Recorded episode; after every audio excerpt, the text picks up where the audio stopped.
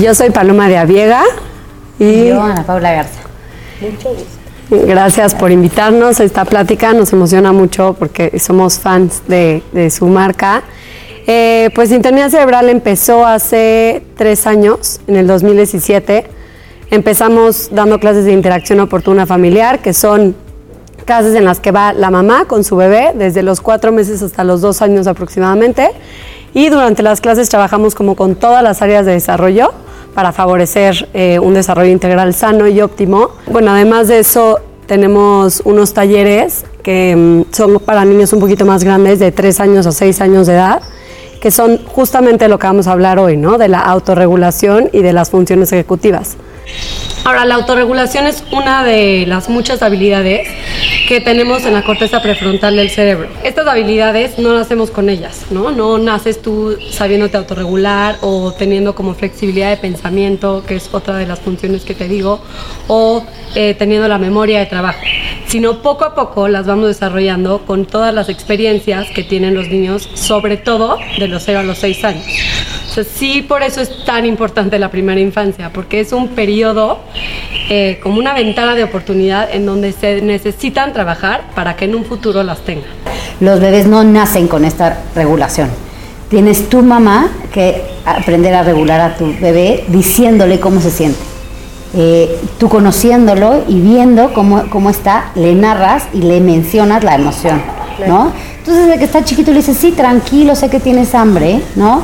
ahorita te voy a dar de comer. Entonces tú eres quien lo calma, quien...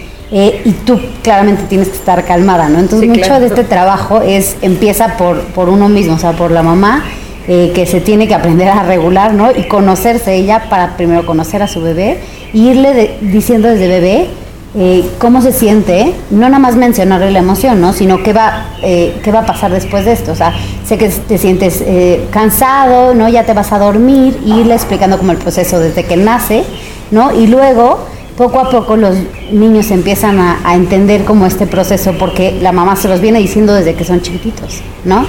Entonces, tú mencionas la emoción, ¿no? Este, este proceso de la autorregulación es mencionar la emoción, identificarla en tu bebé y, irle diciendo qué, qué, puede hacer con esto. Muchas veces como que nos confundimos entre el autocontrol y la autorregulación. Y el autocontrol es como una subhabilidad de la autorregulación. Es un poco como inhibir los impulsos y tus emociones. O sea, si tenemos hoy como adultos un pastel de chocolate y estamos a dieta, ¿qué harías? Me tengo que autocontrolar, ¿no? Le tengo que decirle a mis impulsos, ajá, me lo quiero comer, pero ah, en este momento no. Pero ¿qué está pasando por tu cuerpo cuando tú estás viendo el pastel de chocolate, te lo quieres comer y no puedes? Tus niveles de las hormonas del estrés, que es justo el cortisol, están pasando por tu cuerpo. Empiezas a lo mejor y digo a salivar, a tener un poco de taquicardia, por decirlo de forma exagerada, ¿no? Y a lo mejor, y pues ya, si inhibes el, el estímulo, te tranquilizas un poco más. Pero sí hay como niveles de estrés en tu cuerpo. Ahora, eso es solamente autocontrolarte, es reprimirte de una acción. ¿Qué significaría autorregularte? Uno es, ok, no me lo voy a comer, pero ¿qué estoy sintiendo en mi cuerpo? Estoy estresada porque lo estoy viendo. ¿Qué puedo hacer para sentirme mejor? Entonces ahí entra la autorregulación. Cada quien tiene procesos diferentes de autorregularse. Y los niños también. Entonces a nosotros un autor que nos fascina se llama Shanker y justo tiene todo un centro que se llama Self-Reg eh, y es para la autorregulación. Y él nos dice que hay cinco dominios de la autorregulación. Entonces ahorita yo las invito a preguntarse cuál soy yo, ¿no? El primero es el dominio biológico. Si tú te regulas, por ejemplo, con muchas cuestiones de movimiento, si necesitas hacer ejercicio, o si necesitas respirar, o si necesitas a lo mejor un masaje para tranquilizarte, ese sería el dominio biológico. Exacto, el niño que necesita ese dominio biológico es el que necesita contención física, que lo abraces, que lo... Más Exacto, Exacto. ¿No? El segundo es el dominio emocional. Si tú eres una persona que necesitas hablar de la emoción, ¿no? Y es que estoy súper triste o estoy súper enojada y necesitas marcarle a tu amiga y sacarlo y platicar de eso, entonces tú te, tú te regulas en esa cuestión. A los niños sería muchísimo conectar con la emoción, o sea, decirles, es que estás frustrado, estás súper enojado. Entonces, al tú nombrar la emoción, es un calmante neurológico en el cerebro de los niños que, uh, ok, ya, alguien me está entendiendo, ¿no? Eh, otro de los dominios es el dominio cognitivo. Es justo como el de los procesos, ¿no? El inicio, desarrollo, fin. Una persona cognitiva, eh, si le está pasando algo, es la típica que se va a meter a internet y buscar cuántas personas están sufriendo de esta enfermedad que yo tengo, qué porcentaje, y si les dicen es el 3%, se van a tranquilizar, ¿no? Porque van a decir, bueno, ok, ya no soy yo. En los niños, una persona que se regula ante lo cognitivo es que su mamá le explique todo el proceso, ¿no? Al niño, por ejemplo, si le pasa algo, alguna cuestión de que se mancha y se pone muy tenso porque está manchado, entonces si su mamá le dice, mira, ten esta toallita, lo puedes limpiar perfecto, ok, sabe qué pasó primero, qué después y cómo se concluyó y eso a él o a ella lo va a tranquilizar. Como el niño cuando se explica a él mismo el proceso, ¿no? Que acaba de vivir. Ok, eh, ¿no? O primero voy a hacer esto, luego me baño, luego... Entonces es el que se explica, ¿no? Con pasos y procesos tal cual como van a suceder las cosas, se calma mucho más fácil, ¿no? Y esto que dice Ana Paula es súper importante, por eso eh, las rutinas, lo que son en la primera infancia si un niño no tiene rutinas, no está organizado y no se siente seguro. Entonces, los niños generalmente en sus primeros años de vida se regulan por el dominio cognitivo, el dominio de primero, después por último y muchísimo por la contención, el biológico. Entonces, como que si ahorita dicen ustedes, hijo, no identifico en mi niño qué dominio es, observen, observen ustedes qué estrategia les sirve más para regularse. Oigan, ¿y qué beneficios trae el enseñarle esto a nuestros hijos desde chicos? Pues yo creo que es lo principal en la vida.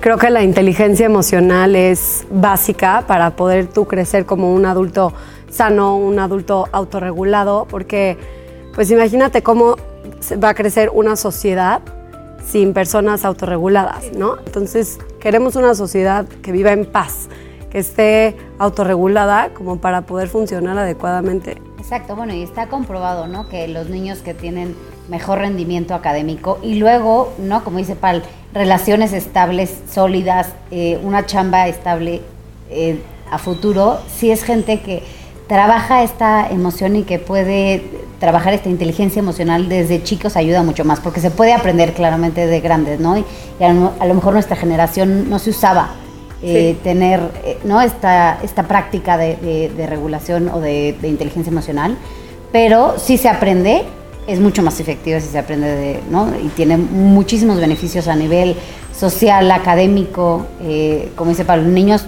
tranquilos, calmados, que, que, sepan expresar y decir qué quieren, ¿no? y decir cómo actúa ante una situación, que es súper importante.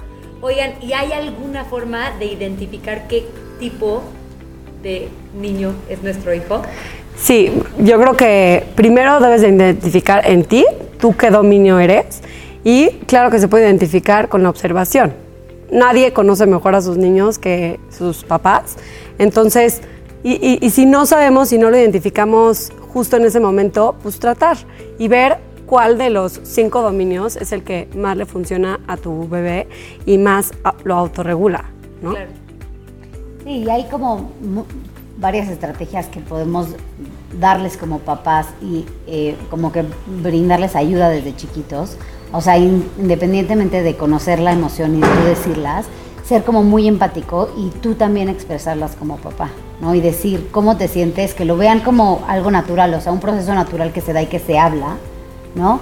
Eh, para que ellos lo aprendan por empatía, ¿no? y poniendo, por ejemplo, ejemplos ajenos, de cómo, cómo ves ese niño, cómo se siente, ¿no? Trabajando, el ponerte los zapatos del de al lado eh, desde súper chiquitos ayuda muchísimo a que puedan ¿no? tener esta, esta regulación.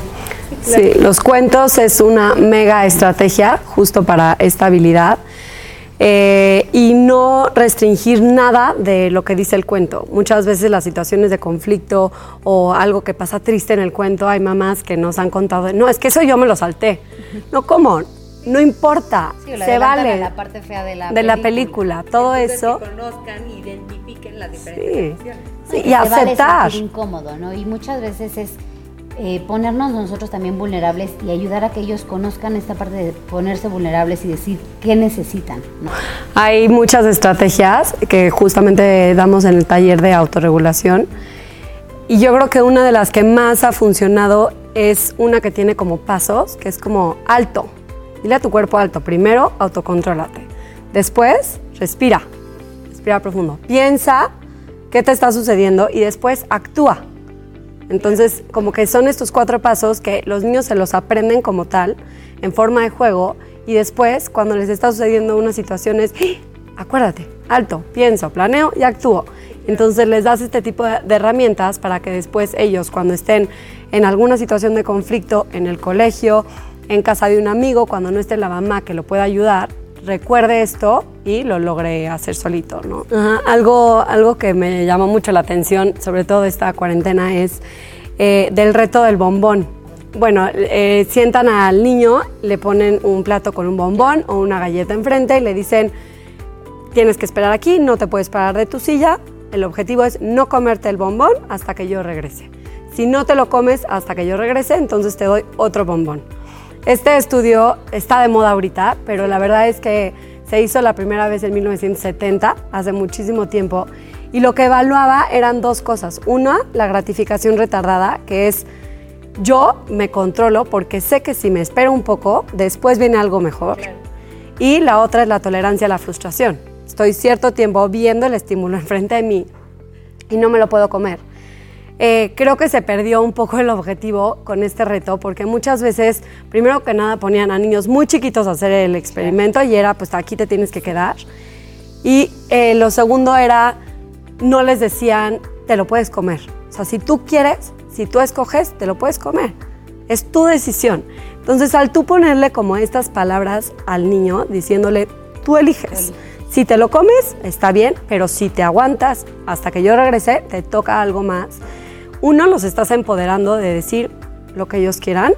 Y dos, están, estás observando, lo más importante aquí es el tiempo de espera que está haciendo el niño. O sea, ¿qué- Regresamos a la... usa, sea, si canta, si se para, si necesita movimiento, o si lo huele, ¿no? Físicamente, Claro. ¿qué necesita el niño? Hay muchos que no lo ven, ¿no? Y dicen, prefiero no verlo para no tener la tentación. Otros lo huelen, otros dicen, bueno, voy a probar a ver qué, pero lo voy a dejar, ¿no? Hasta así puedes Exacto. darte cuenta qué tipo. Exactamente. Y, y esto, con esta prueba es súper, súper clara la diferencia de autocontrol y autorregulación. Autocontrol es, me estoy conteniendo, pero ves al pobre niño agarrado de la silla, ¿no? Nervioso, que hasta empieza con taquicardia. Eso no queremos. Nosotros queremos que el niño esté viendo el estímulo, el pastel de chocolate en un futuro, y diga, bueno, pues, ¿qué voy a hacer? Y voltea al cielo, hay niños que empiezan a cantar, que empiezan a bailar solos, que empiezan a contar así con sus dedos. O que se ¿no? hablan, ¿no? Y se van como haciendo un diálogo, o sea, externo, lo externalizan y dicen como, bueno, no me lo voy a comer porque me conviene, voy a esperar para el otro, ¿no? O sea, hay, hay- y hay es como que esa es la magia, ¿no? De esta prueba y decir, ah, wow, mi, mi hijo utilizó la estrategia de platicarse, ¿no? Nombrar el, híjole, es que me lo quiero comer, pero ahorita no puedo. Mamá, no, hacen cada quien lo suyo. Entonces, eso y si se lo comen o no, no importa. El chiste es cómo estuvieron durante la prueba. que no les dé miedo como hablar con sus bebés desde que nacen, ¿no? Porque muchas veces no, es miedo, sino no, te da como, eh, no sé, no sé, te hace normal hablarle a un bebé desde chiquito, pero que le platiquen a sus bebés y entre más comunicación haya y tú seas como más clara y más empatía, obviamente con lo que más aprenden es con el ejemplo, ¿no? Entonces, primero que la mamá trabaje muchísimo la regulación, ¿no? La autorregulación y los ayude a conocerse y autorregularse desde chiquitos, dándoles como estas herramientas es básico, como ese Claro. con cuentos, con ejemplos, con eh, siendo empáticos. Entonces sí, o sea, les recomiendo trabajarlo desde que nacen sus bebés para que luego no sea muy difícil, ya que tenga siete años, que digas, híjole, nunca lo hice porque, no, porque a lo mejor nosotros no lo hicimos cuando éramos chiquitos. Y, y yo solamente concluiría con que conecten. O sea, nosotros nos llamamos sintonía cerebral porque es la sintonía de cuando está un bebé y una mamá viéndose conectados, están sintonizados sus cerebros, ¿no? Es como una comunicación de Bluetooth que realmente estás observando a tu bebé, estás conociéndolo, estás aprendiendo de él y él de ti. Entonces, no hay nada más que conectar y más en este momento de vida.